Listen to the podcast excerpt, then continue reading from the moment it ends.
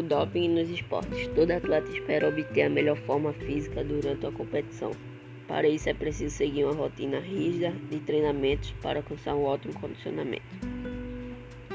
Doping é quando um atleta utiliza substâncias ou métodos proibidos, capazes de promover alterações que melhoram o desempenho dele e oferecem uma vantagem indevida em relação aos outros competidores. Ao longo dos anos, esse tipo de artimanha tem se aprimorado, ao mesmo tempo em que as substâncias e os fármacos são aprimorados para passarem despercebidos nos exames de urina e de sangue feitos nos atletas.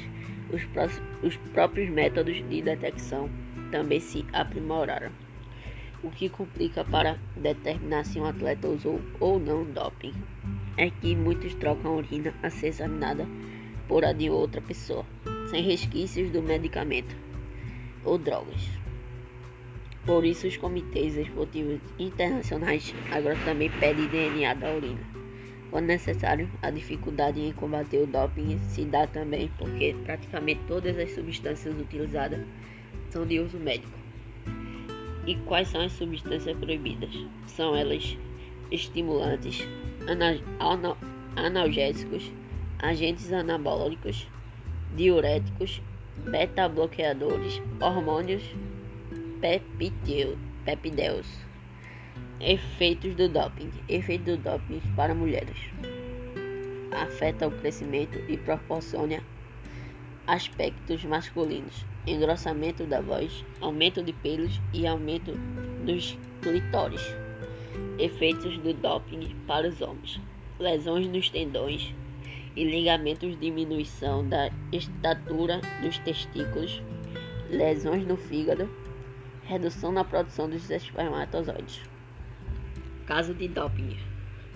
Maradona, em 1991, quando jogava na Itália, foi pego no exame antidoping pelo uso de cocaína na Copa de 1994.